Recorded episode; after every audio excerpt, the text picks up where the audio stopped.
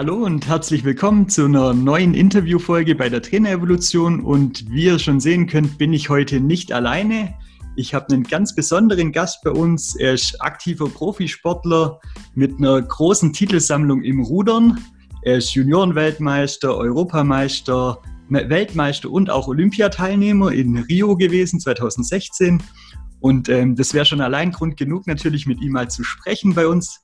Und ähm, weil er aber als Leistungssportler eben so viel erlebt hat in seiner Karriere, ähm, gibt er diese Erfahrungen inzwischen auch als Coach und als Speaker weiter und hat auch seinen eigenen Podcast mit dem Titel Game Changer Mindset eines Weltmeisters. Herzlich willkommen bei der Trainerevolution Max Planer. Ja, vielen Dank für die, äh, für die tolle Intro, Frederik. Freue mich auch, dass ich da bin. Ja, sehr gerne. Ähm, möchtest du denn da ja noch was hinzufügen, was ich vergessen habe, was so zu deiner Person wichtig wäre? Oh. ich glaube, ähm, immer so bei so einem Intro ist ja immer, da sind ja immer die Erfolge werden da mal aufgezählt und äh, was alles so gut funktioniert hat. Und ich glaube, ähm, ja, für mich gehört ähm, hinzuzufügen, zu sagen, hey, ich hatte auch Rückschläge, ich hatte auch Täler, wo ich durchgegangen bin, äh, um zu diesen Erfolgen auch zu kommen. Also ähm, man entwickelt sich ja vor allem dann weiter, wenn man vor Herausforderungen steht, die man meistern muss. Und ähm, ich glaube, das ist so ein bisschen das. Ähm, wenn es noch was hinzuzufügen gäbe, dann äh, wäre es auf jeden Fall das. okay. Ja, prima. Ich denke, wir werden im Laufe des Interviews da auch mit Sicherheit noch drauf zurückkommen. Habe ich mir auch ähm, was rausgesucht noch dazu. Genau. Ähm, vielleicht ähm, können wir mal damit anfangen, wie es denn dazu gekommen ist, wie du Leistungssportler geworden bist überhaupt. Also nimm uns doch mal so ein bisschen mit auf deine Reise, wie es dazu kam. Mhm. Ja, das war eigentlich so ein, ich bin da wirklich reingewachsen, kann man sagen. Also erst, ich habe erstmal mit fünf Jahren angefangen, Fußball zu spielen, so ganz normal quasi, äh, wie sehr, sehr viele kleine Jungs das so machen. Und ähm, mein Papa oder meine Eltern kommen aber beide aus dem Rudersport und mein Papa war dann zu der Zeit auch noch ähm, so Jugendtrainer in meiner Heimatstadt und äh, der Fußballverein, der Ruderverein war auch auf so kleineren Wettkämpfen immer mal mit dabei äh, und habe halt dann ja immer mal wieder so reingeschnuppert und als ich dann so von der Körpergröße groß genug war fürs Rudern, so mit 10, 11 Jahren, kann man da eigentlich frühestens anfangen. Und in dem Alter, ähm, ja, habe ich dann einfach mal probiert, hat mein Papa gesagt, jetzt bist du groß genug, jetzt kannst du mal probieren. Und dann, ähm, ja, habe ich es eine Weile beides gemacht, aber dann war das ja nachher relativ schnell so, dass ich entweder am Wochenende meine Jungs beim Fußball halt, sitzen lassen musste, wenn ähm, Spiel war oder halt die Ruderer. Und dann musste ich mich dann doch nach ein paar Monaten schon entscheiden, ähm, was ich halt machen ja, möchte erstmal so weiter. Und ähm, ja, dann habe ich mich einfach erstmal so, einfach nur aus der puren, aus dem puren Spaßfaktor fürs Rudern entschieden, weil ich erstmal gesagt habe, okay, klar, Fußball hat mir natürlich auch immer riesig Spaß gemacht. Ähm, aber äh, mit dem Boot übers Wasser zu gleiten, das hat mich irgendwie nochmal anders fasziniert.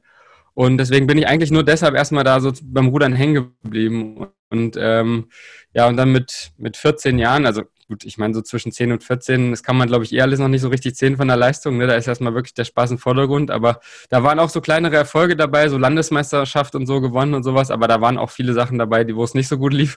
Äh, ich war auch ziemlich faul.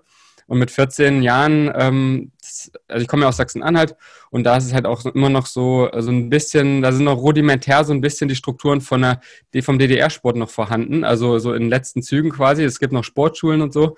Und das ist halt so was, ähm, was auf jeden Fall sehr gut ist, weil dann steht man in 14 Jahren halt da, okay, ähm, wenn du Bock hast, kannst du jetzt mal nach Magdeburg oder, äh, oder Halle gehen, dich da mal anmelden zu so einem Aufnahmetest an der Sportschule. Und ähm, das habe ich dann einfach mal gemacht, habe ich mir dann an beiden Sportschulen mal zum Aufnahmetest angemeldet. Gedacht, also ich, mich hatte in meiner Heimatstadt dann nicht mehr so viel gehalten, außer natürlich meine Familie. Ähm, aber so, ich hatte jetzt auch nicht so wirklich den krassen Freundeskreis oder so ähm, und habe dann gesagt, ey, ich probier's einfach mal zack, auf einmal bin ich von zwei, dreimal Training, die ähm, ja erstmal eine Übergangsphase wieder da reinzukommen überhaupt. Aber ja, so ging das dann immer weiter. Und als ich dann auf der Sportschule war, war ich dann quasi, ja, zwar B-Junior noch, aber halt automatisch schon Leistungssportler. Und äh, da ging das eigentlich dann so los und nahm dann so seinen Lauf. Und seitdem hat sich das dann immer weiterentwickelt. Klar, am Anfang kommt man erstmal so rein mit einmal Training am Tag ähm, und nachher wird das dann immer mehr gesteigert von Jahr zu Jahr und ja, drei, vier Jahre später ist man dann auf einmal bei zwei Trainingseinheiten am Tag und äh, ja, die Zeit rennt. ja. Ja, schön. Ja, also ähm, hört sich sehr spannend an. Ich denke, ähm, ja auch für so einen jungen Kerl dann ähm, eine unglaubliche Erfahrung, wenn man so den, das eigene Haus dann, äh, sage ich mal, die Familie verlässt, auch ein bisschen, um sich eben ja seiner Leidenschaft auch hinzugeben. Und ähm, ja, ich denke, dass das natürlich. Auf jeden Fall. Also das war schon. Wenn man das so eine meine Mama hat mich da nicht. Voll. Also meine Mama hat mich da auch nicht so gerne gehen lassen so zu der Zeit. Ne? Die hätte schon gehabt, dass ich noch ein bisschen zu Hause bleibe. Aber ich war ja dann auch am Anfang, auch am Wochenende noch oft zu Hause und so oder halt sonntags. Ähm, aber ja, das hat mich natürlich auch menschlich auch nach vorne gebracht, muss ich sagen, dass ich dann eben äh, ja selbstständiger ähm, so meinen Weg gehen musste quasi ähm, und mich dann ganz anders, habe mich dann ganz anders oder hatte ganz andere Entwicklungsmöglichkeiten dadurch. Ne? Also das hat schon auch von der Persönlichkeit her auch viel gebracht.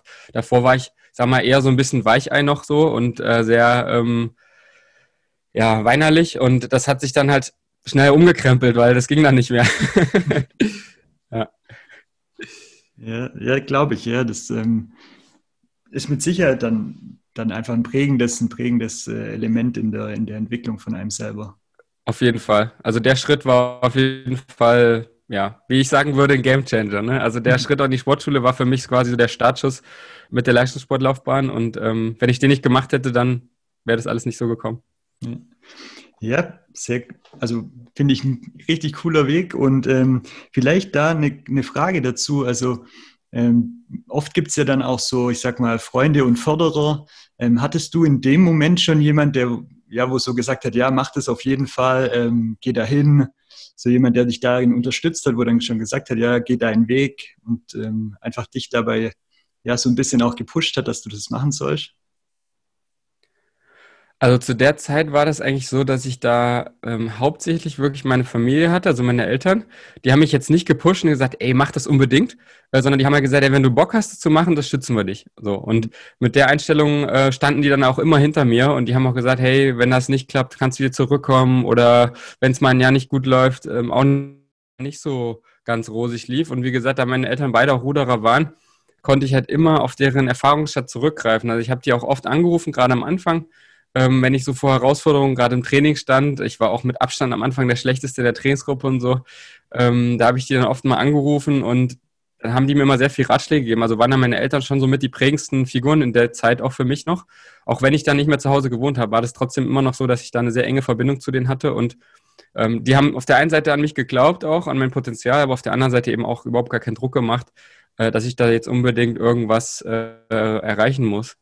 Hm. Ja, ist spannend auf jeden Fall. Ähm, Gab es denn dann in deiner Zeit auf der Sportschule oder dann ja anschließend, ähm, hast ja jetzt doch auch einige Erfolge gefeiert in deinen, weiß nicht, sind ja schon über 15 Jahre, ich glaube, ja. seit 2001 bist du jetzt Profisportler. Ähm, also ja. Ähm, eine ziemlich lange Zeit auf jeden Fall.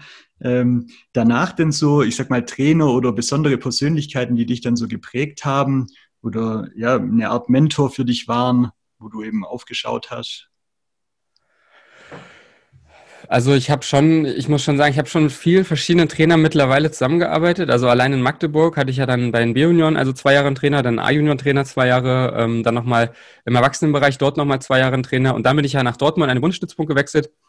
Dann war ich hier erstmal noch beim U23-Trainer und bin dann eben anschließend in die A-Trainingsgruppe gekommen, wo jetzt aber auch schon ein paar Mal Trainerwechsel waren. Also ich habe jetzt schon den ein oder anderen Trainercharakter ähm, gehabt und ähm, ich muss sagen, die beiden Trainer, die mich eigentlich wirklich mit Abstand am meisten geprägt haben, in dem, was ich wirklich jetzt auch bin mit meinen Werten als Sportler, waren so die, B mein, der, Trainer als B-Junior und mein Trainer als A-Junior.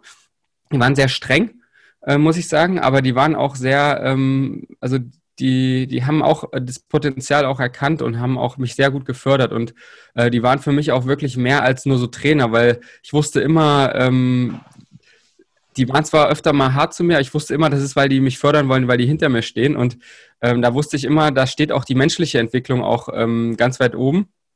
Ähm, und ähm, das hat mich sehr, sehr, sehr geprägt, weil viele der Werte, die ich da so mitbekommen habe, so ähm, an Fleiß, an Ehrgeiz ähm, und ähm, dann letztendlich auch so, ja, im Training immer alles geben, um sich halt wirklich perfekt auf den Wettkampf vorzubereiten und dann aber in den Wettkampf reingehen zu können und zu sagen, hey, ich habe jetzt im Training wirklich alles getan, ich kann jetzt ähm, befreit hier reingehen, weil ähm, was hätte ich noch sonst mehr machen sollen und dann eben dadurch dann auch noch mal einen Energieschub zu haben, zu sagen, hey, ich mache mir jetzt keinen Druck, sondern ich ziehe jetzt durch und will einfach nur schauen, wie weit ich komme und solche Sachen. Da habe ich sehr, sehr viel bei den beiden Trainern halt gelernt.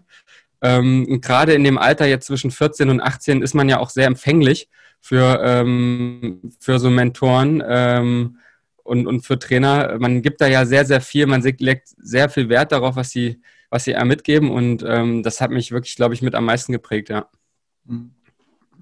Ja, es gibt ja auch ähm, einen Satz von einem österreichischen Sportpsychologen, der gesagt hat, die Grenzen eines Sportlers sind die Grenzen im Kopf seines Trainers. Und ja, wir als Trainer haben das natürlich ähm, klar gehört immer der Sportler mit dazu. Also wenn der Sportler für sich ähm, die Entscheidung getroffen hat, was, was nicht zu wollen, ähm, dann kann man als Trainer oft auch wenig machen. Aber ähm, ich glaube schon, dass es da auch, wie du gesagt hast, ähm, eine Komponente einfach gibt. Wenn der, wenn der Trainer das aber irgendwann das Potenzial nicht mehr sieht oder ähm, einschränkt, dann wird es für den Sportler auch schwer, da auszubrechen, wenn er jetzt nicht sich vielleicht im neuen Verein anschließt oder den Trainer wechselt.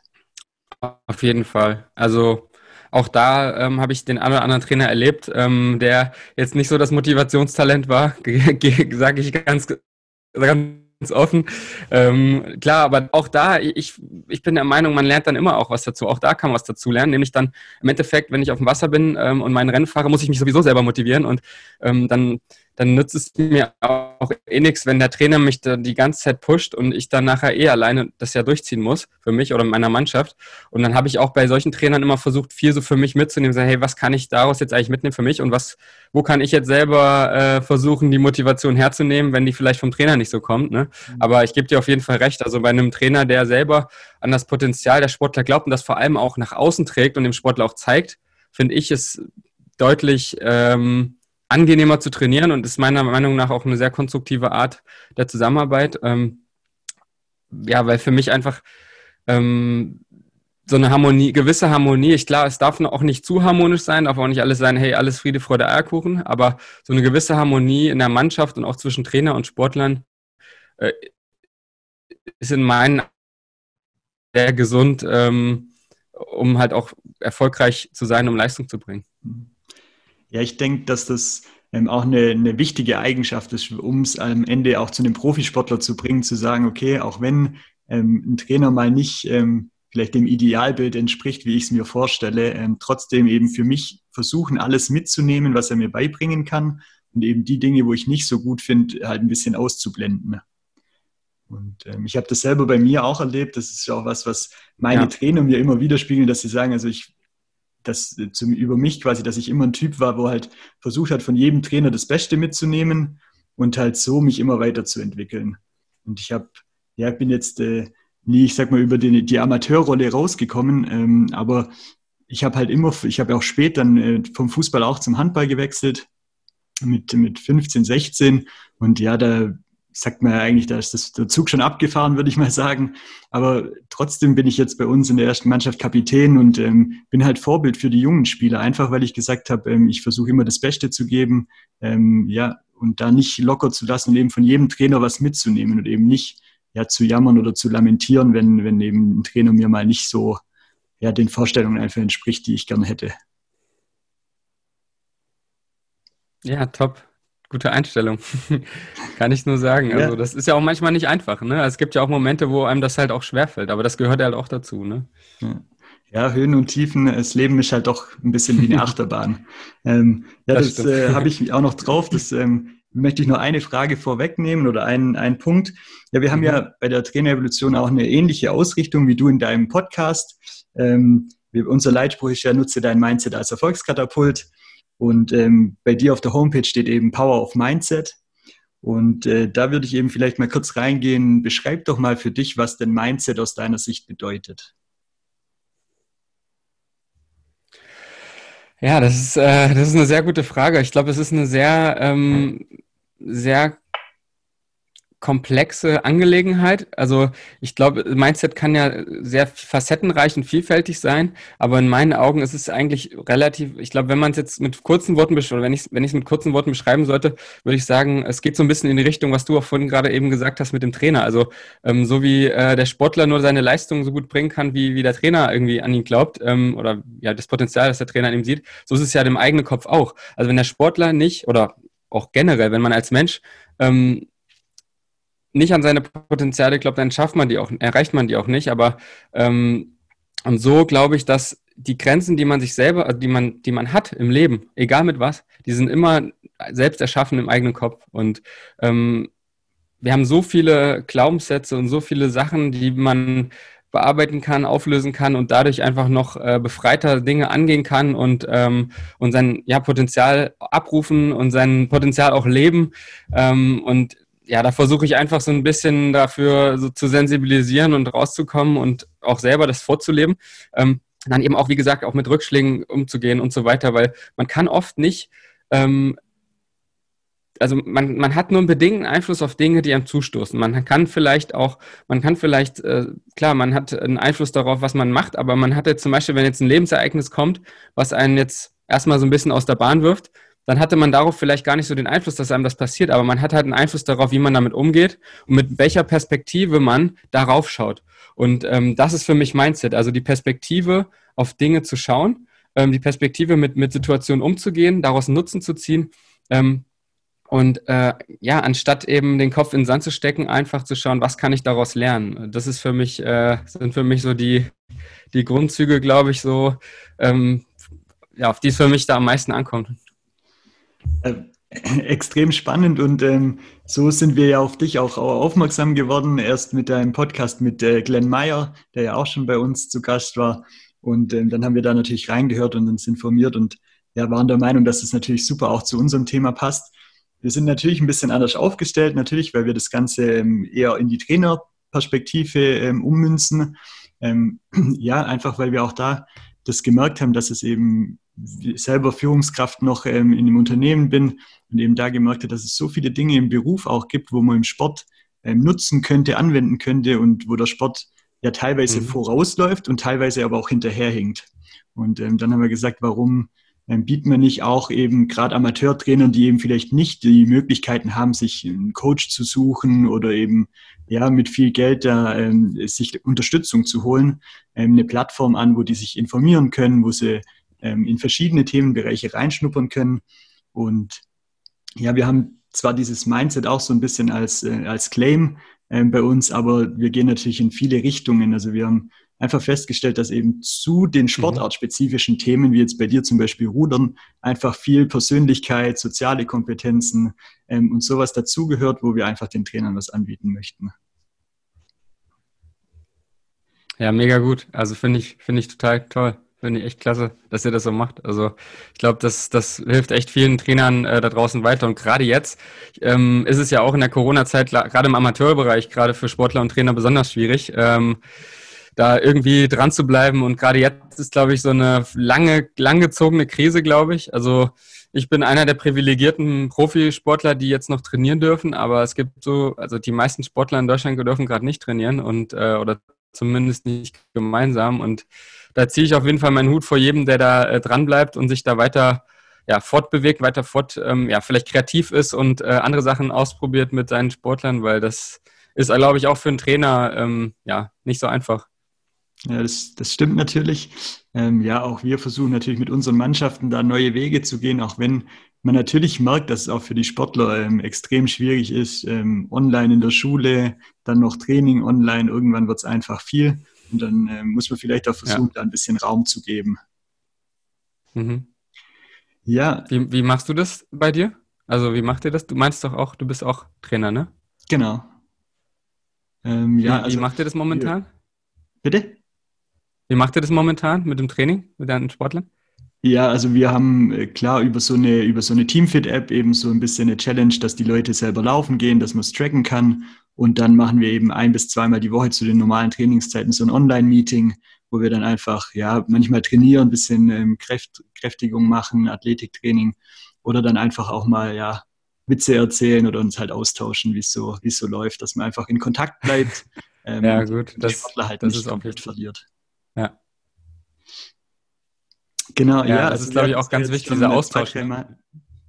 Bitte? ja, dieser Austausch wollte ich nur sagen. Das ist, glaube ich, auch ganz entscheidend. Ja, einfach, man muss ja in Kontakt bleiben, sonst verliert man die Sportler einfach. Und ähm, wir wollen ja als, als Verein natürlich am Ende auch ähm, die, die Spieler bei Laune halten, damit die auch danach wenn es wieder losgeht, mit Spaß und eben mit noch mehr Elan vielleicht dann wieder dem Handball eben ja, beiwohnen. Ja, sehr gut. Ja, genau. Wir hatten es ja jetzt schon zwei, drei Mal so ein bisschen ähm, angesprochen. Du hattest ja jetzt auch letztes Jahr nicht nur durch Corona, sondern ähm, auch davor, ähm, ich glaube im Januar hat es begonnen, ähm, eine ganz besondere Achterbahnfahrt der Gefühle.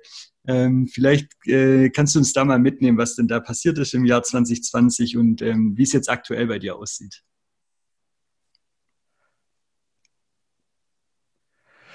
Ähm, ja, also es, es, lief auch schon davor so ein bisschen holprig, muss ich zugeben. Also es fing schon 2019 im, im Herbst eigentlich an äh, mit der verpassten ähm, Olympia-Quali im Vierer mit meiner Mannschaft. Ähm, und ja, das zog sich dann so ein bisschen durch den Herbst durch. Also viel, viel abgerackert, viel getan, viel ge hart gearbeitet im Training und aber so ein bisschen gemerkt, irgendwie geht es nicht mehr so richtig vorwärts. Irgendwas äh, blockiert mich und ähm, habe ich aber schon auch von der Form her im, im ja, Winter dann die Kurve gekriegt, war dann auch topfit. Ähm, und dann war Ende Januar ähm, ja, die, Ausscheidung in, hier bei uns national für die, für die Boote für Olympia. Und da wurde ein, äh, sind wir einen 2000 Meter Test auf dem Ruderergometer gefahren, was wir dann immer machen. Und dabei, ähm, ja, habe ich mich eben da, da hatte ich dann äh, leider so äh, im Blut, so viel Milchsäure, ähm, dass, ja, dass meine Nieren einfach Probleme bekommen haben, das alles abzutransportieren. Also die ganzen Abbauprodukte auch der Muskeln, ähm, nicht nur das Laktat, auch, auch andere Stoffe. Ähm, und quasi die Nieren dann zugemacht haben, die waren dann verstopft. Ähm, und dadurch konnte das Blut beim, meinem Körper nicht mehr gereinigt werden. Und dann hatte ich ein, ein akutes Nierenversagen. Ähm, und ähm, ja, bin dann im Krankenhaus gelandet, äh, lag dann eine Woche im Krankenhaus, auch an meinem Geburtstag und während die anderen äh, aus meiner Mannschaft dann in Portugal schon Ausscheidungsrennen im Zweier gegeneinander gefahren sind, wer in den deutschen Achter kommt, wer den Vierer kommt. Also es, es war schon ein Tiefpunkt auf jeden Fall.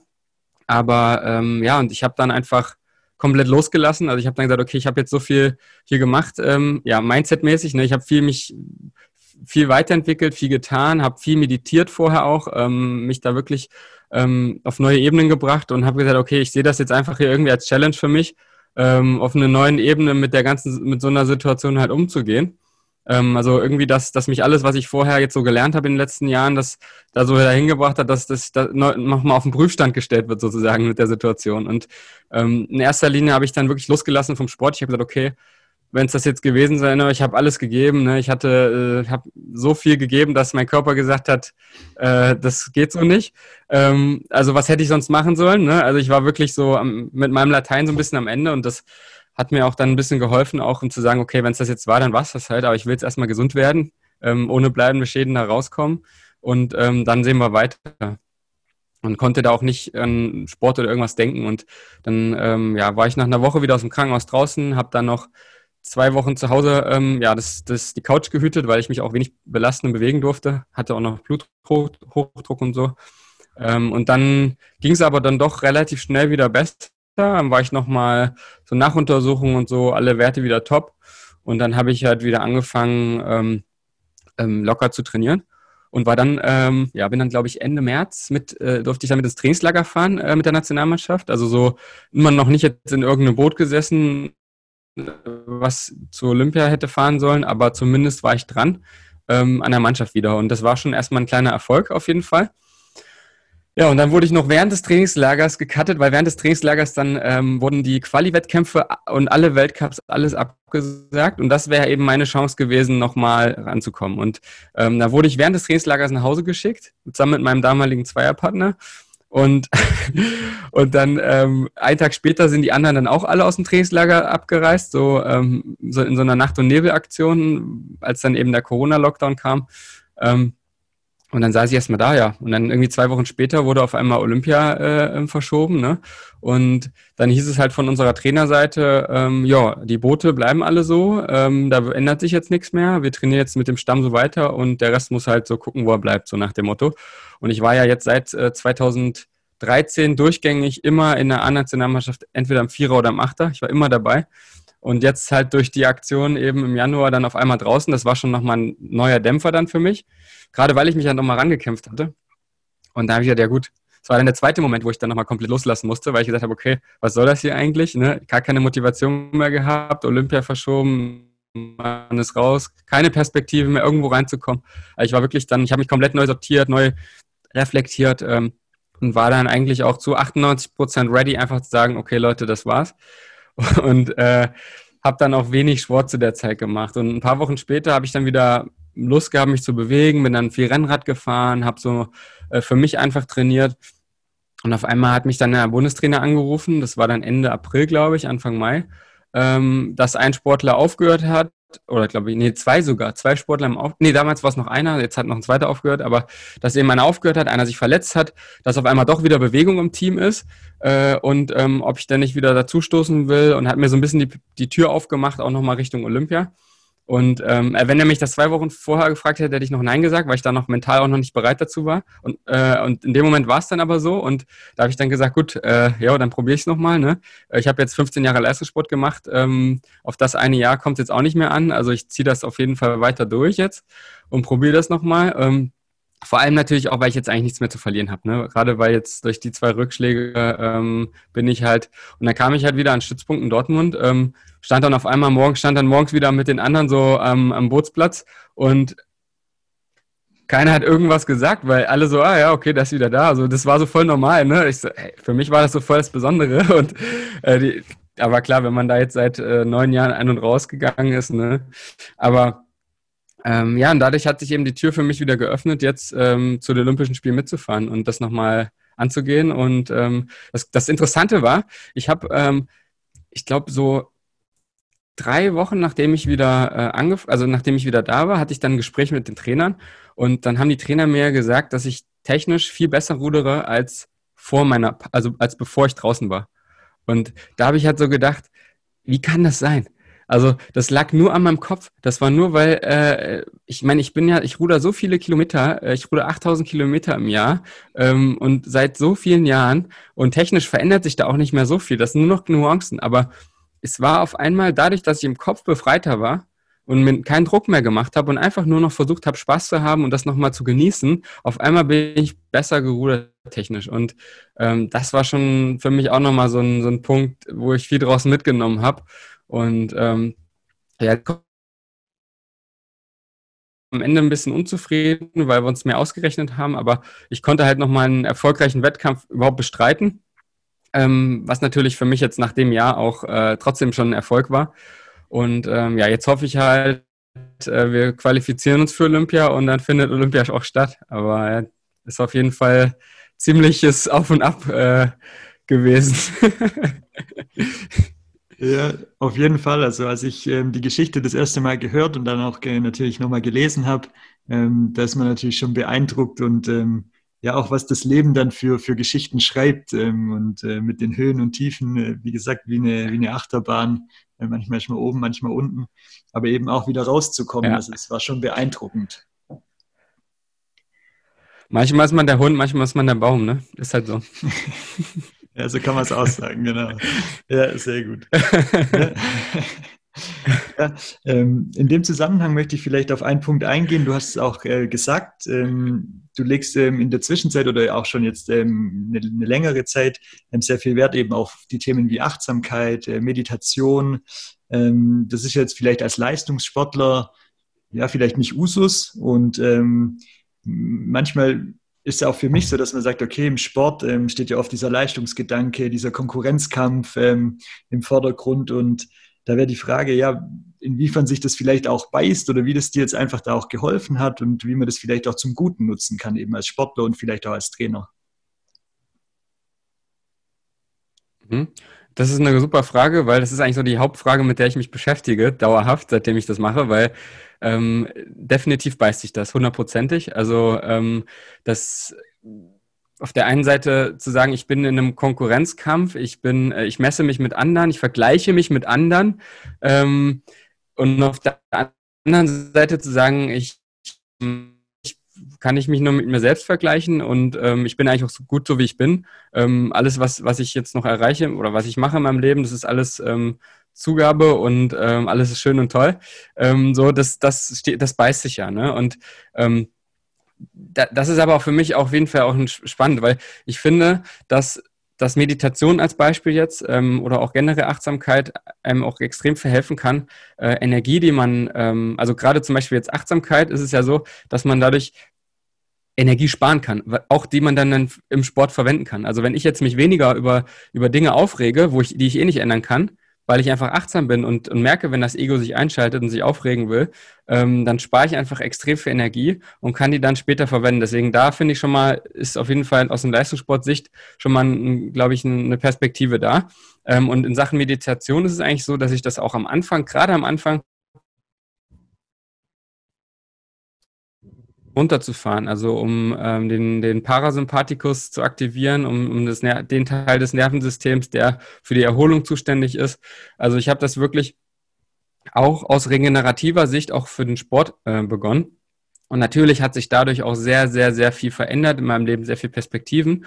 Ähm, und ich war dann eben, und das ist jetzt auch der Punkt, wo sich das dann extrem beißt, auch an einem Punkt, wo ich ähm, an, auf einen Glaubenssatz herangetreten bin, äh, der ja dann aufgelöst werden wollte, ähm, wo ich dann, nachdem ich den aufgelöst habe, danach gemerkt habe, oh, jetzt ist ein großer Teil meiner Motivation äh, verloren gegangen für den Leistungssport. Und ähm, das ist natürlich dann schon so ein Punkt, ähm, wo ich sage, okay, für mich persönlich war das, äh, war das auf jeden Fall richtig und wichtig und gut, dass es passiert ist. Aber für meine Motivation im Leistungssport war das eher schlecht. Also, äh, weil da musste ich mich erstmal neu finden und musste meine Motivation neu finden und den Sinn im Leistungssport neu finden. Ähm, aber es ist trotzdem der schönste Weg, den man gehen kann, ähm, weil äh, letztendlich am Ende des Tages, klar, wir reden jetzt über, ähm, vielleicht ist das auch leicht gesagt, wenn man Weltmeister gewonnen ist und so, aber am Ende des Tages ist das nicht das Entscheidendste. Das ist nicht, am Ende des Tages ist es eigentlich wichtig, was man für Erfahrungen gemacht hat im Sport mit seiner Mannschaft, mit seinen Teamkollegen, mit seinen Trainern zusammen, äh, wie man sich vielleicht auch entwickelt hat persönlich. Ähm, und äh, was man vielleicht für sich für persönliche Erfolge so gefeiert hat, auch kleine Erfolge und ähm, auch, auch, wie gesagt, aus Rückschlägen zurückzukommen. Ähm, und das, das muss ja, hoffentlich ist das bei vielen anderen kein Nierenversagen, sondern das kann ja, können ja alltägliche Rückschläge sein. Es können ja Kleinigkeiten sein, wo man dann auch mal einfach einen schlechten Tag hat und sagt, boah, wie komme ich denn da jetzt wieder raus? Oder mal eine schlechte Woche oder so. Ähm, ich habe mich jetzt mit einem mit einem äh, Handballer unterhalten, der meinte, boah, ey, manchmal habe ich so eine Woche, da läuft's gar nicht und äh, ne, das das ist ja das das gehört halt dazu und da wieder rauszukommen. Also ich glaube, ähm, jetzt habe ich aber auch, glaube ich, einen Faden gerade verloren, was ich sagen wollte. ähm, ähm, was wollte ich jetzt sagen?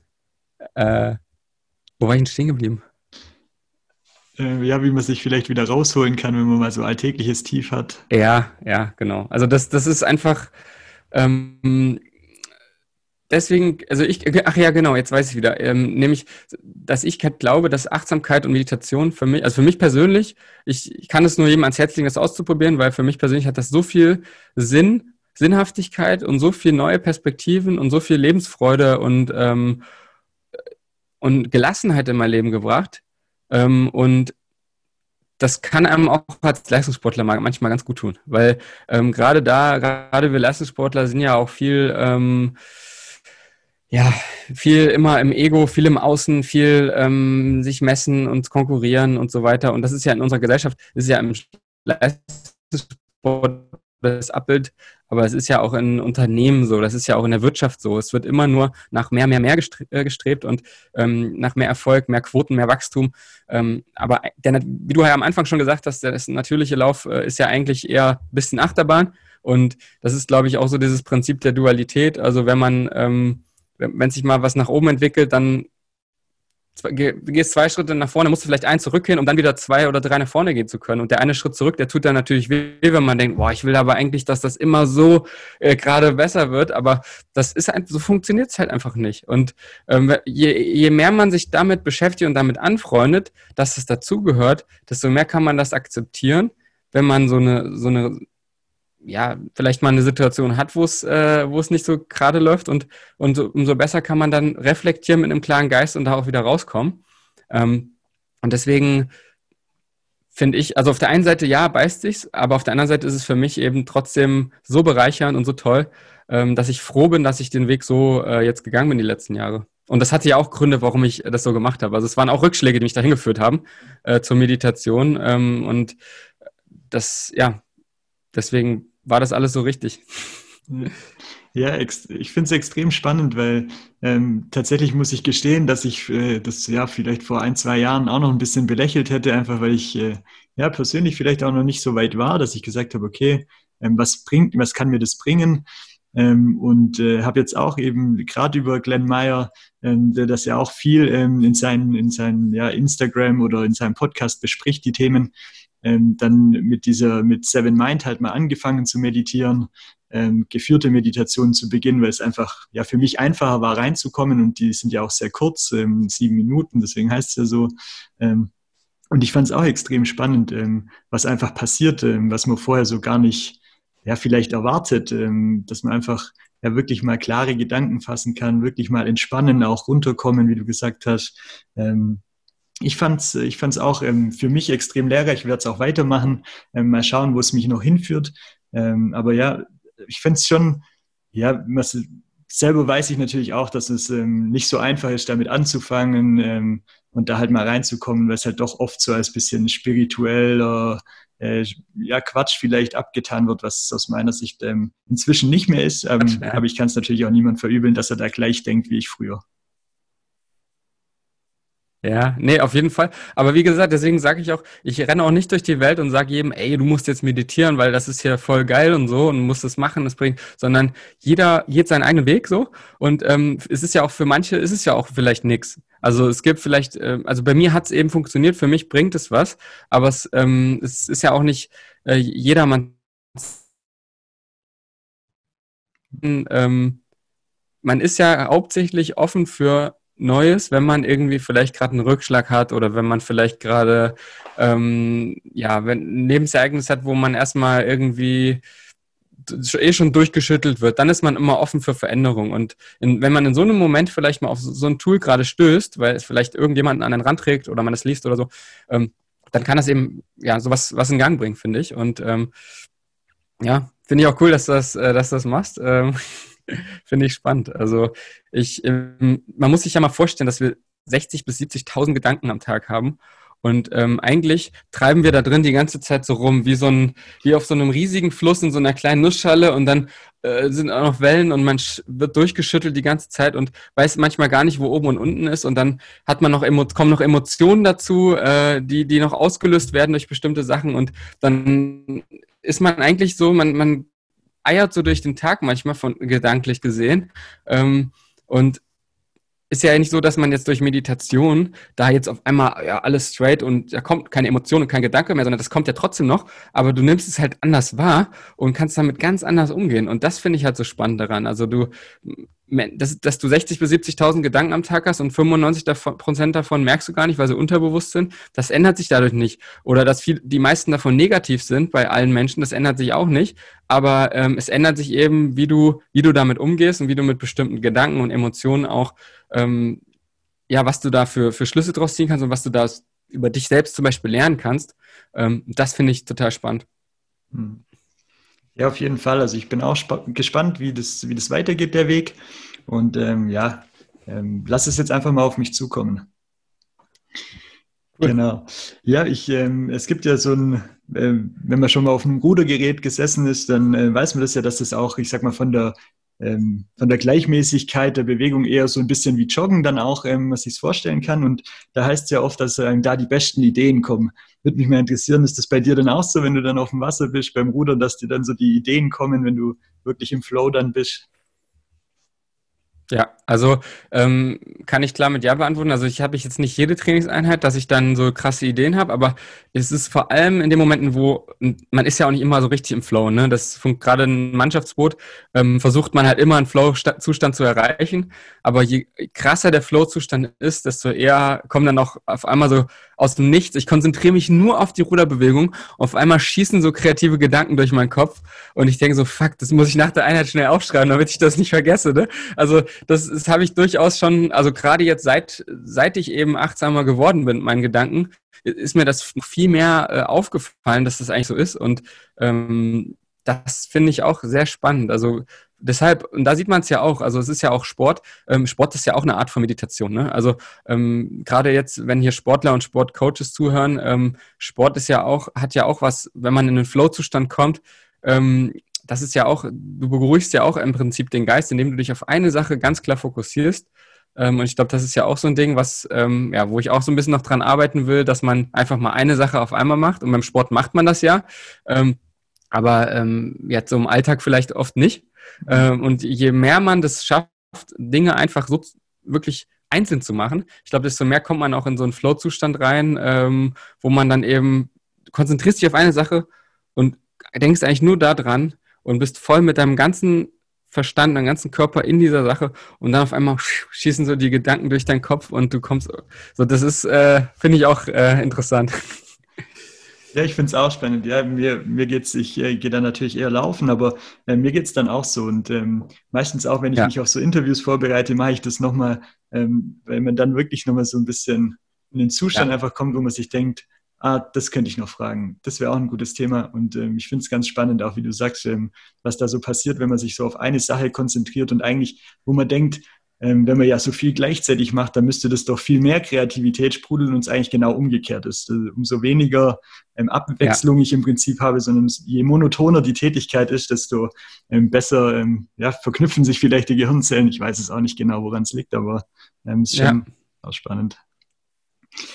Ja, ja. gut. Ähm, wenn du so auf deine Karriere zurückblickst, die ja, wie gesagt, jetzt doch schon einige Jahre auch im Leistungssport ähm, ist, ähm, was waren denn so für dich die, ja, vielleicht zwei, drei Game Changer, die dich dann auch so erfolgreich haben werden lassen?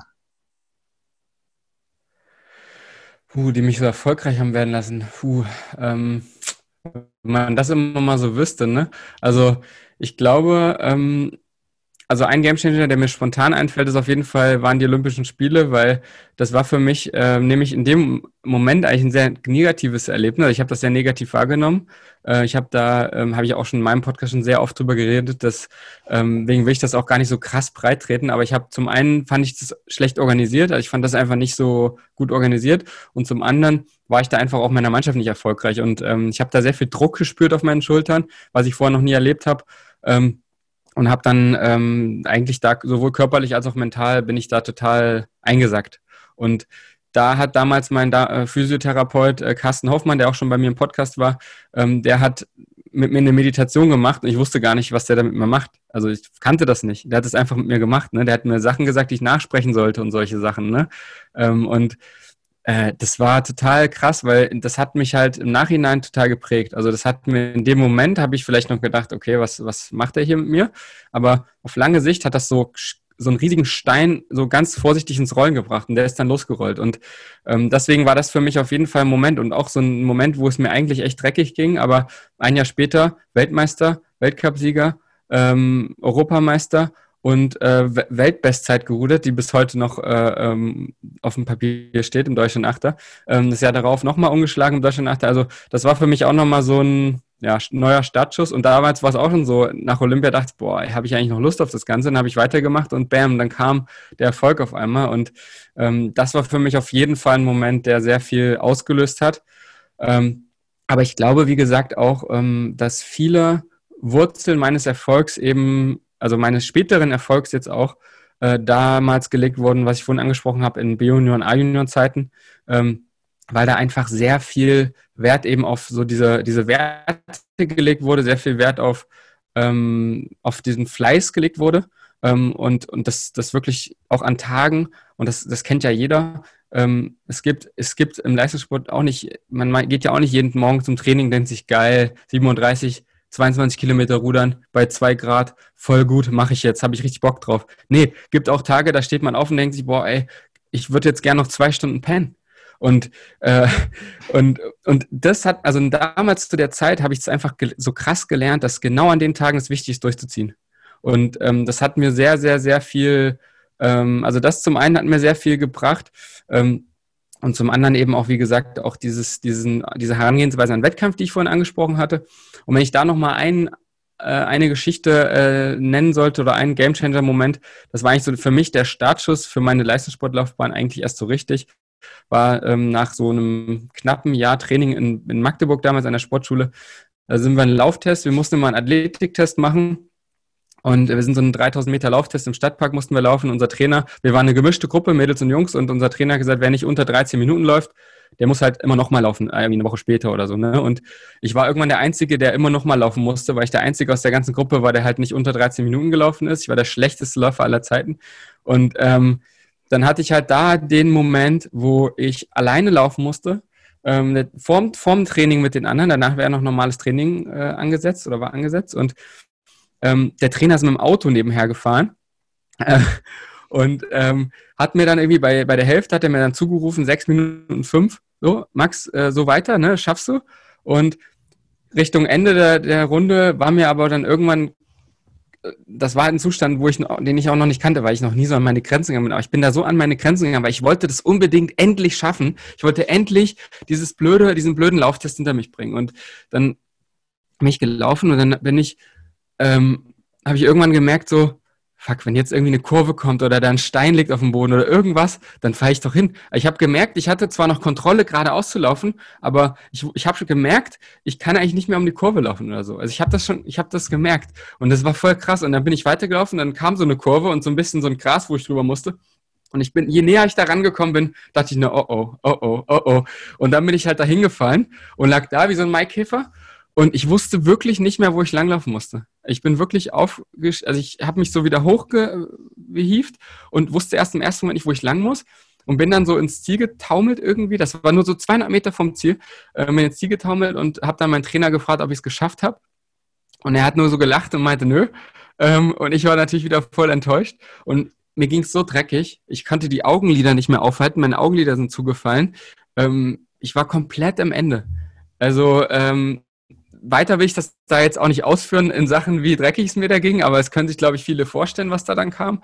Ähm, und das war halt so ein Moment, weil ich danach saß ich dann in so einem Ruderbecken, äh, also so ein, so ein Indoor, äh, also so ein bisschen äh, fancier eigentlich noch als ein Ergometer, aber gibt es kaum noch heutzutage. Es war wirklich so ein Becken, wo links und rechts halt Wasser drin ist, wo man dann in der Mitte sitzt und saß dann da drin und sollte mich halt locker bewegen, um erstmal wieder zu, zu mir zu kommen. Und die anderen waren dann auf dem Wasser äh, trainieren. Ich saß halt da in dem Becken und irgendwann kamen dann so, ähm, so Gedanken natürlich wieder, es kamen natürlich ganz viele Gedanken in meinem Kopf, ne? Und als ich dann wieder klar denken konnte und irgendwie war ich natürlich erst wieder so enttäuscht und dann dachte ich aber so, hey, Moment mal, ey, du hast so krass alles reingehauen, alles gegeben und habe ich so gemerkt, dass ich stolz war, obwohl ich es nicht geschafft habe, aber ich war stolz, weil ich es einfach versucht habe und so diesen Mut hatte, es einfach mal zu probieren, weil davor hatte ich nie den Mut, einfach mal zu sagen, ey, heute gehe ich an meine Grenze, egal, auch wenn ich hinfalle vom Ziel und so, also das hatte ich vorher nicht. Und das, den habe ich an dem Tag halt gehabt, weil es einfach mir so zum Halse raushing, äh, dass ich da immer der Einzige bin. Und das habe ich bis heute mitgenommen, weil ähm, dieser, dieses Gefühl, ich habe alles gegeben, ich habe ähm, hab diesen Mut aufgebracht, ähm, voll reinzugehen, auch wenn es am Ende nicht geklappt hat, aber dieses Gefühl, dieser Stolz, der mich danach erfüllt hat, ähm, das war geil.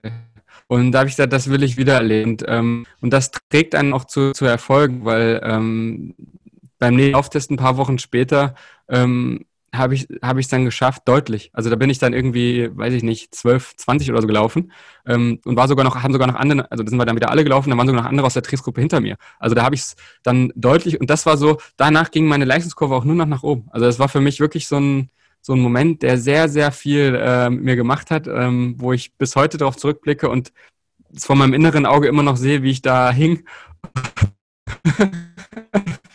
und äh, mich da zwei aus der Trainingsgruppe zur Umkleide schleppen mussten, weil ich nicht mehr laufen konnte. ja. Ja, ich, ähm, ich habe die Geschichte auch ähm, gestern nochmal gehört im Podcast und ähm, ah, okay, ja. fand es auch, ähm, ja, ich finde, ich finde auch als Trainer und als Sportler kennt man das auch. Ich finde, ähm, häufig merkt man auch ähm, Sportlern dann auch nach so einem Wettkampf an, ähm, wenn die Enttäuschung riesengroß ist, dass sie selber wissen, dass sie vielleicht auch nicht alles gegeben haben. Und ähm, wie du jetzt gesagt hast, wenn man eben von sich aus überzeugt ist oder überzeugt sein kann, man hat alles gegeben, alles versucht und wenn man sagt es dann immer einfach, wenn der Gegner besser ist, darf er auch gewinnen. Da will ja. man natürlich als Sportler nie hören, aber ähm, genau das ist, glaube ich, ein riesiger, ein riesiger Punkt, auch ein Gamechanger, wenn man sagt, ähm, okay, ich gebe einfach alles, ich gebe mein Bestes und dann kann ich mir auch nichts vorwerfen lassen. Und äh, Absolut. Ich glaube, große Enttäuschung kommt eben oft daher, dass die Leute im Nachgang wissen, okay, ich habe vielleicht doch nicht die letzten Prozent rausgeholt. Auf jeden Fall. Und das andere ist, du hast alles gegeben, jemand anders war besser, du ärgerst dich trotzdem, bringt dir aber nichts, weil das war ja was, was du nicht beeinflussen konntest, ne? Und gerade in so einer Sportart wie Rudern, wo du ja nur auf deiner Bahn einfach nur so schnell wie möglich rudern äh, musst und was anderes kannst du eh nicht machen, du kannst ja nicht den anderen mit Steinen bewerfen oder so. ähm, oder ihn, weiß ich nicht, aus dem Spielfeld schubsen. Du kannst ja nichts machen. Du, du musst nur dich auf dich fokussieren. Und dadurch ist es auch eine Sportart, wo man genau das eigentlich gut lernen kann. Ne? Ja, auf jeden Fall. Ja, ähm, sehr spannend. Natürlich ähm, kann man vielleicht im Handball da ein bisschen mehr machen, aber ähm, oder vielleicht ja. im Fußball auch oder wie auch immer. Aber äh, am Ende ist ja trotz allem bringt es einem ja nichts, weil meistens fliegt man dann vom Feld oder so, wenn man solche Mittel einsetzt. Genau, genau. Ähm, von dem her, ja, ja aber ich denke, ja. dass, es, dass es einfach ein wichtiger Punkt ist und äh, bin froh, dass du das, die Geschichte auch nochmal dazu geteilt hast. Gerne. Genau, wenn wir vielleicht auch ähm, weg vom Sport gehen, vielleicht mal so, so ein mhm. Gamechanger aus deiner ja, persönlichen Laufbahn, wo es so drumherum jetzt auch war in den letzten Jahren. Was würdest du da so als ähm, vielleicht als wichtigsten Punkt sehen, wo so dich in deiner Persönlichkeit einfach nochmal bestärkt hat oder ähm, ja, geprägt hat? Ähm, auch, äh, gibt natürlich auch viele Momente, mhm. aber klar, mein Leben dreht sich natürlich hauptsächlich um, um den Rudersport, ähm, ganz klar. Aber klar gibt es auch im privaten Leben ähm, immer wieder Momente, die, die mich da geprägt und verändert haben. Und ähm, ein Moment war sicherlich, ähm, als ich vor, wie lange ist es jetzt her mittlerweile? Drei Jahre? Ähm, vor drei Jahren ähm, hatte ich eine Trennung äh, ähm, erlebt mit meiner Ex-Freundin damals und ähm, habe dann auch einen halben Monat oder einen Monat später bin ich dann zusätzlich auch noch aus meiner WG ausgezogen, weil mein Mitbewohner auch aus Dortmund weggezogen ist. Und dann hatte ich da so einen Moment, wo ich quasi auch einerseits, weil die Beziehung zu Ende gegangen ist, andererseits auch, weil ich dann, ja, die WG sich aufgelöst hat, so einen Moment, wo ich halt Zeit für mich nehmen konnte. Und ich habe mir dann eine äh, Wohnung alleine genommen, so eine kleine Einraumwohnung, ähm, und habe einfach mal ähm, mir die Zeit dann für mich genommen, weil man ist ja auch gerade als Sportler, ist die ganze Zeit mit Sportlern, anderen Sportlern umgeben, man ist die ganze Zeit in dieser Blase drin, ähm, ja, und dann in der WG bist du dann auch noch mit anderen Ruderer und ähm, sehr wenig Zeit, also ich hatte immer sehr wenig Zeit für mich alleine, ich habe mir auch wenig Zeit für mich alleine genommen, einfach auch, ne? Also ich habe da ähm, immer sehr ja, habe ich mich eben mit anderen Freunden getroffen, wenn mein Mitbewohner gerade nicht konnte oder so. Ich habe immer viel gemacht. Ich war immer sehr aktiv, sehr sozial ähm, und habe dann aber mal in dem Moment dann die Zeit mir genommen für mich und habe dann angefangen, mal nach innen zu schauen. Habe dann auch zum, es fing eigentlich damals dann an, weil ich gemerkt habe, so okay, ähm, gerade auf dieser Beziehungsebene, ähm, was was will ich überhaupt für eine Freundin haben? Also was ist überhaupt äh, auf der Ebene so das, was ich brauche? Ähm, und habe dadurch aber, das hat so auch wieder so eine Spirale in Gang gesetzt, dass ich das eben auch auf andere Lebensbereiche übertragen hat, dass ich sehr viel ähm, erstmal mit mir selbst äh, gelernt habe, richtig zurechtzukommen, weil ich da auch viele Rückschlüsse für mich gezogen habe, ähm, wieso bestimmte Dinge einfach nicht funktionieren äh, hätten können, ähm, weil das ist ja in der Beziehung auch so und das auch Achtsamkeit und so auch total äh, sinnvoll und wertvoll, weil man ja im Endeffekt erstmal sich selber wirklich richtig so akzeptieren ähm, sollte, so wie man ist ähm, und dann super gut eine Beziehung auch führen kann. Ähm, aber wenn das nicht gegeben ist und man eigentlich die ganze Zeit das Heil sozusagen darin sucht, ähm, dass der Partner einem das gibt, dann nützt einem das ja auch nichts. Also es ist auf, auf lange Sicht ja auch nicht, nicht gesund. Und das ist zum Beispiel so ein Moment, wo es privat auf jeden Fall, ähm, ja, wo ich auch einen riesen Sprung gemacht habe. Ähm, und ein halbes Jahr später bin ich mit meiner jetzigen Freundin zusammengekommen. Wir sind äh, super glücklich. Also ähm, ja, hat es auch was genutzt, die, die Zeit alleine. Ja, ja, sehr schön, ja.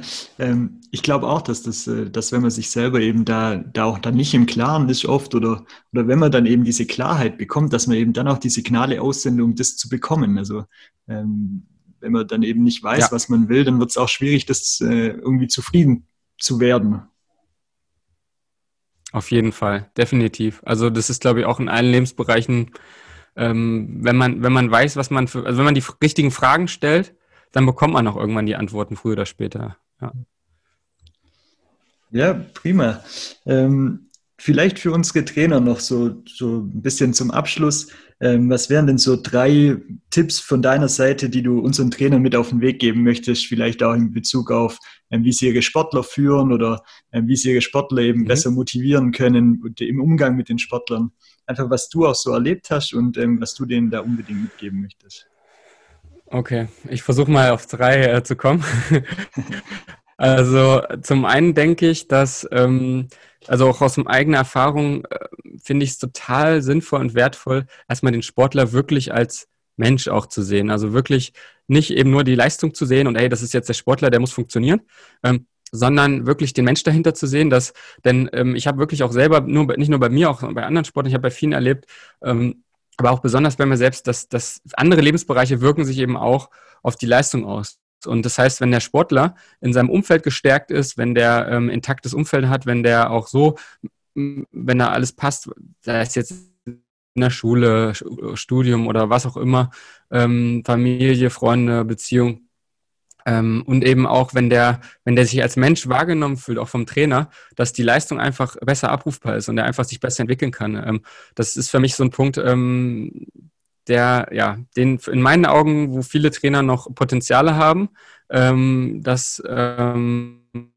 wo sich aber auch, finde ich, schon viel tut.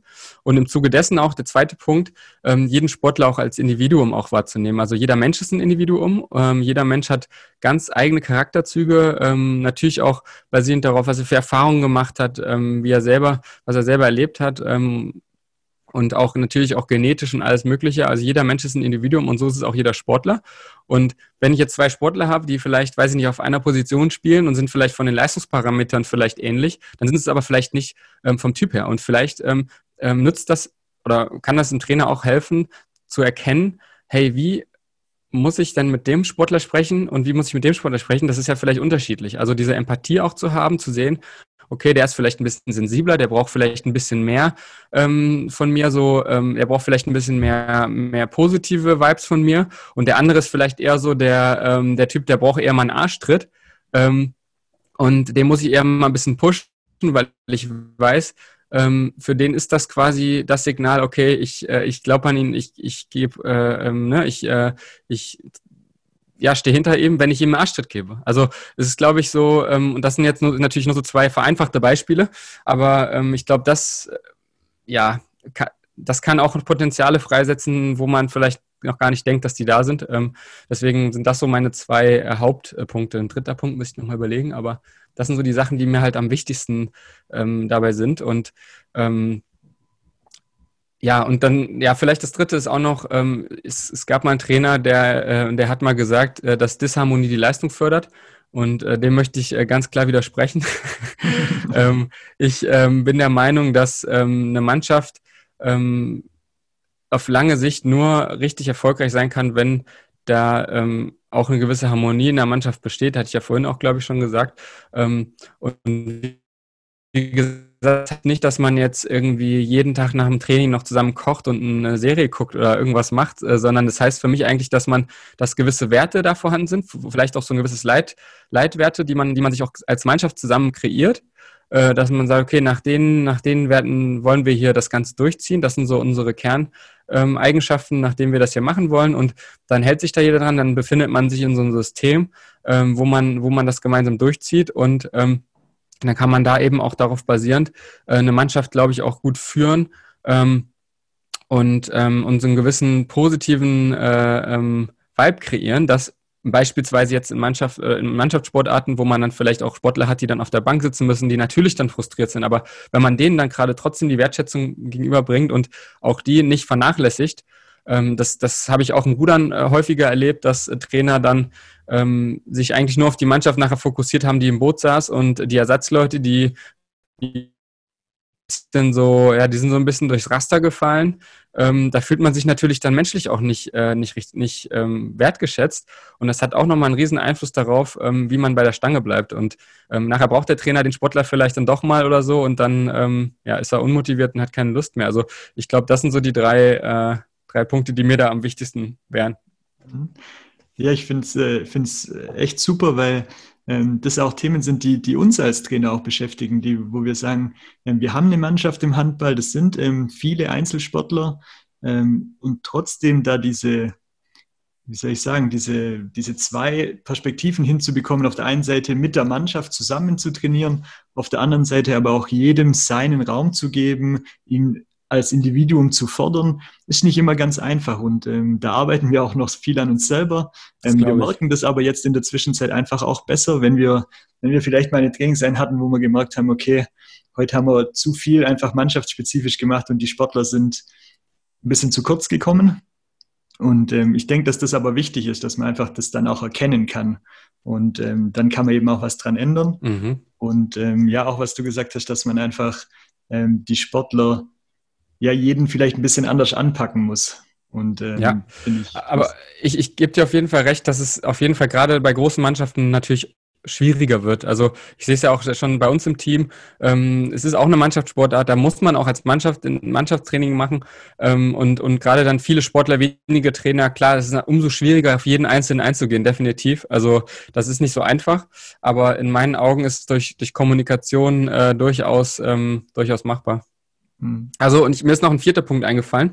Ähm, und zwar ähm, finde ich es auch noch total wertvoll und sinnvoll, wenn ein Trainer, auch ein Trainer, der, ähm, der autoritär ist, es gibt ja auch da verschiedene Trainertypen, glaube ich, aber selbst wenn man ein Trainer, der autoritär ist ähm, oder, oder wie auch immer, ähm, dass man trotzdem quasi zwar dann die Autorität auch ausstrahlt und die Kompetenz ausstrahlt und auch ausstrahlt, dass man auch äh, weiß, was man da tut und trotzdem zu Hause vielleicht oder in, in einem anderen Moment dann ähm, sich eben dann doch mit Themen beschäftigt, die einen auch voranbringen, weil ich glaube, keiner, keiner hat die Weisheit mit Löffeln gefressen, jeder kann sich weiterentwickeln und auch wenn der Trainer ähm, neue Perspektiven auch für sich erschließt und neue, neue, wie jetzt zum Beispiel sich mal über solche Themen mal ein Buch äh, kaufen, das man liest in seiner Freizeit oder, oder mal ein Seminar besucht, eine Weiterbildung ähm, und so, dass man dann super viel noch ähm, sich da verbessern kann selber und das auch eine Riesenauswirkung auch auf die Sportler auch haben kann.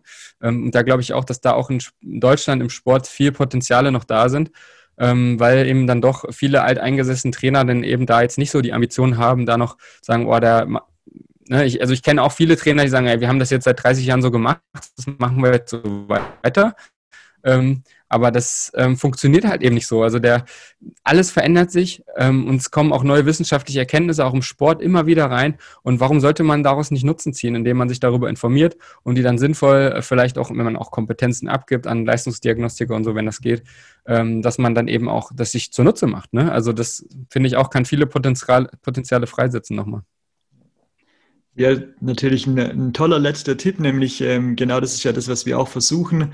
Ähm, wir machen das für ja. uns ähm, und versuchen einfach die Themen hier bei der Trainerevolution eben weiterzugeben und ähm, auch die Leute ja, ein bisschen gut. zu inspirieren, dass ähm, die genau eben ja auch sich für solche Themen interessieren oder wenn sie es noch nicht tun, zumindest mal reinschnuppern und ähm, dann vielleicht beim ein oder anderen Thema für sich erkennen, okay, könnte interessant sein, kaufe ich mir mal ein Buch oder höre ich vielleicht noch eine weitere Folge, wie auch immer.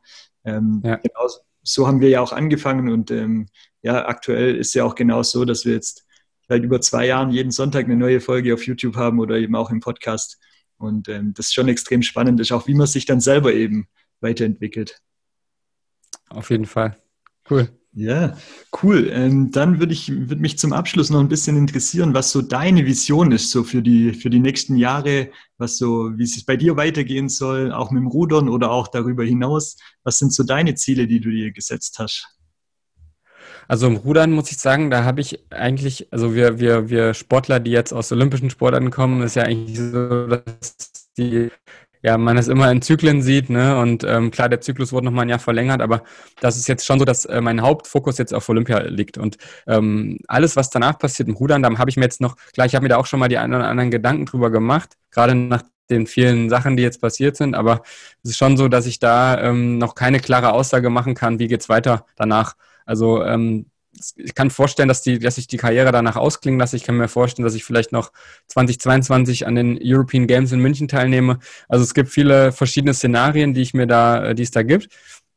Und deswegen ist es eigentlich so, ich denke da gar nicht so viel drüber nach, sondern eher, ähm, was, was ist jetzt wichtig? Und es ist, glaube ich, auch, auch, ähm, auch nochmal ein wichtiger Punkt. Ähm, immer, was kann ich jetzt gerade tun? Ähm, worauf kommt es jetzt gerade an? Und das sind eben meine nahen Ziele, die ich jetzt habe. Und ähm, das ist so der sportliche Teil. Und der, ähm, der andere Teil, ähm, würde ich sagen, klar, also erstmal äh, freue ich mich darauf, irgendwann mal mit meiner Freundin zusammenzuziehen. Weil wir führen halt eine Fernbeziehung. Klar, durch Corona äh, haben wir uns vielleicht ein bisschen mehr gesehen, aber ähm, das ist schon was, was, worauf ich mich sehr freue. Ähm, und beruflich gesehen ähm, möchte ich mich da eben auch ähm, weiter in den Themen auch weiterbilden, weiterentwickeln. Da möchte ich auch jetzt dieses Jahr viel Wert drauf legen ähm, und äh, einfach auch ein bisschen mehr ja, theoretisches Futter in meine Sachen, ganzen Erfahrungen, die ich gebracht hab, äh, gemacht habe, mit reinbringen, sodass ich das eben sinnvoll ähm, verknüpfen kann und einfach noch besser auch vermitteln kann und weitergeben kann.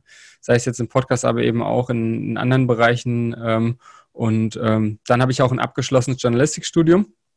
Ähm, und ähm, werde wahrscheinlich äh, auch versuchen, da auch ähm, so als freier Journalist erstmal ähm, zu arbeiten und da vielleicht im Sportbereich oder so ähm, ein bisschen was zu machen und ja, dann zu schauen, wo geht die Reise hin. Ne? Also kommt ja dann auch darauf an, ähm, ja, wo ich dann wohne, was ich dann mache. Ich, das hängt auch, auch viel von meiner Freundin natürlich ab, weil sie in einem Unternehmen arbeitet und so. Also ähm, ja, ich bin da sehr offen. Also ich muss sagen, ich bin, äh, was die Zukunft angeht, ich habe schon Ziele und Visionen, auch äh, die darüber hinausgehen, aber ähm, ich versuche da eigentlich jetzt nicht zu verbissen, jetzt irgendwie, oh, das ist jetzt mein Weg, den muss ich genauso gehen, sondern ähm, ja, bin da eigentlich eher so ein bisschen relaxed und sage, ich lasse das mal so ein bisschen auf mich zukommen. Weil es ja gerade auch im Sport ja immer so ist, du hast ja jedes Jahr immer so, okay, ganz, ganz klaren Timetable, ganz klar, da ist das Saisonziel und ich freue mich dann auch mal drauf, äh, irgendwann, wenn das mal so ein bisschen so ist, dass es ja einfach ein bisschen mehr im Fluss ist und ein bisschen mehr auf einen zukommt und ähm, das sieht man ja jetzt auch in diesem Jahr bei den ganzen Ereignissen, die passiert sind, nicht nur jetzt bei mir persönlich, sondern generell Corona, hat man ja auch nicht kommen sehen. Also ähm, ja, vieles kann man nicht beeinflussen. Ja, das stimmt natürlich. Ähm, ähm, ich denke, das ist ein, ein, guter Abschluss. Vielleicht noch ganz kurz, ähm, wenn Leute sich für dich interessieren, was würdest du ihnen ans Herz legen? Instagram, dein Podcast oder Homepage per E-Mail? Auf jeden Fall mein Podcast Game Changer gibt es auf allen Kanälen, wo es äh, Podcasts gibt. Das ist mein kleines Baby. Äh, da, das macht mir am meisten Spaß. Da stecke ich viel äh, Liebe rein. Und ähm, dann natürlich auch am aktivsten bin ich ansonsten eben auf Instagram. Ähm, und ähm, ja, meine Homepage www.maxplaner.de kann man auch immer besuchen. Okay.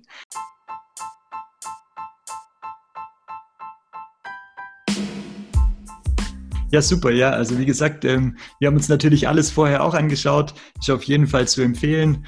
Und ähm, wir werden die Sachen natürlich rund um das Video oder die Podcast-Folge verlinken, dass die Zuhörer und Zuschauer das ähm, alles auch leicht finden können.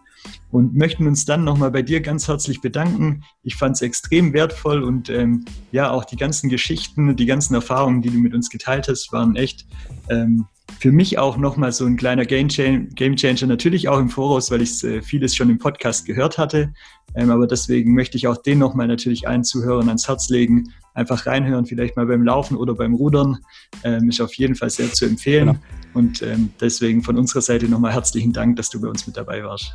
Sehr gerne, Frederik. Mir hat es auch mega viel Spaß gemacht, mit dir zu quatschen. Und äh, ich wünsche euch auf jeden Fall auch äh, viel Erfolg bei eurer, ja, beim Erfüllen eurer Vision, bei euren ganzen Vorhaben und ähm, ja, war cool.